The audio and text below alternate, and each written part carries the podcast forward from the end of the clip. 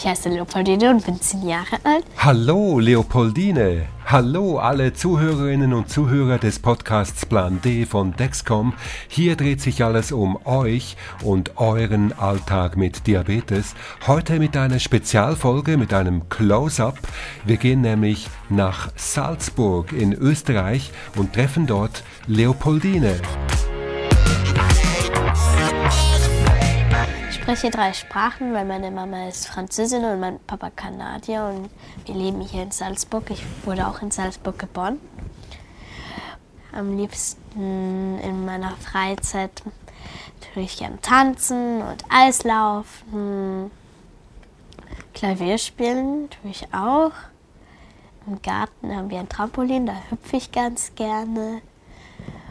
Und ähm, was ich gar nicht mag, ist Hausaufgaben. Da ist Leopoldine also gar nicht anders als alle anderen Buben und Mädchen in ihrem Alter. Ich lebe hier mit meinen Geschwistern, Victoria und Konstantin. Sie sind jünger als ich und nerven manchmal. Ein ganz normales Mädchen also, diese Leopoldine, mit Hausaufgaben, die sie nicht mag, und Geschwistern, die manchmal nerven. So richtig frei und glücklich ist Leopoldine beim Ballett und beim Eiskunstlaufen. 2020 spielte Leopoldine in der Oper Der Messias mit und trat auf internationalen Bühnen auf. Also ich bin auf der Bühne und dann, dann ist die Spannung so groß und ich so, oh ja, stehe da rum. Oh nein, ich werde einen Schritt falsch machen. Und dann geht der Vorhang auf und plötzlich sind die Sorgen weg und ich tanze und falls ich mal was falsch gemacht habe, vielleicht zittere ich immer noch so ein bisschen. Aber ja, auf der Bühne stehen macht mich glücklich. Das Tanzen, eine Leidenschaft, die Leopoldine schon als ganz kleines Mädchen gepackt hat. Eigentlich liebe ich es, weil ich habe mit vier Jahren begonnen und als ich beim ersten Kurs war, weil ich bin manchmal ziemlich schüchtern, wenn ich was Neues bin oder so. Und dann wollte ich ähm, als die Stunde begonnen habe, sofort wieder nach Hause. Und am Ende der Stunde wollte ich eigentlich gar nicht mehr weggehen. Und seitdem tanze ich so gerne. Und eigentlich, wenn ich tanze, vergesse ich immer meine Sorgen. Und dann vergisst Leopoldine auch, dass sie Diabetes hat. Sie geht voll auf in ihrem Sport, dem Tanzen. Helfen tut ihr dabei der Dexcom G6, den sie auf sich trägt und ihr die aktuellen Gewebeglukosewerte alle fünf Minuten übermittelt. Dexcom hat eigentlich sehr viel geholfen, weil der auch piepst und so. Und ich, wenn ich jetzt Ballett gehe und so und ich fühle, ich bin ein bisschen müde, schaue ich kurz drauf, ob ich etwas essen muss oder nicht.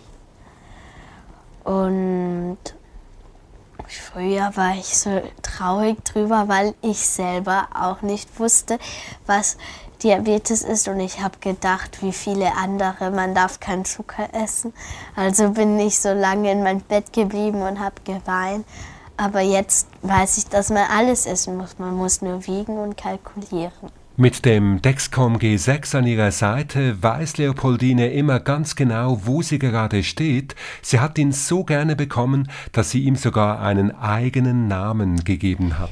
Und mir hilft der Dexcom eigentlich sehr viel, doch ich nenne meinen Trans also meinen Empfänger nicht Dexcom, sondern ich habe ihm einen Namen gegeben mich Livi, weil er immer so lieb zu mir ist und mir immer meinen Wert sagt. Leopoldine, ein ganz normales Mädchen, das dank dem Dexcom-Sensor ihrem liebsten Hobby, dem Tanzen ohne Einschränkungen, nachgehen kann und auch sonst ein ganz normales Leben einer Zehnjährigen führen kann. Das war Plan D, der Podcast von Dexcom, heute mit einem Close-up mit Leopoldine aus Salzburg in Österreich. Natürlich beantworten wir im Plan D Podcast auch wieder gerne eure Fragen rund um Diabetes.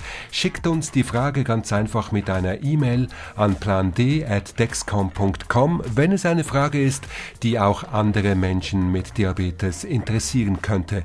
Wenn ihr weitere Fragen habt oder sonst ein Anliegen, dann wendet euch gerne an den Kundendienst von Dexcom oder besucht die Website www.dexcom.com.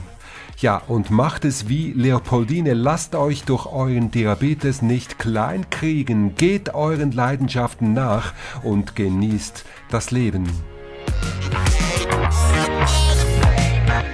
Dieser Podcast ist keine medizinische Empfehlung. Menschen mit Diabetes sollten ihr Diabetesmanagement immer mit ihrer Ärztin oder ihrem Arzt besprechen.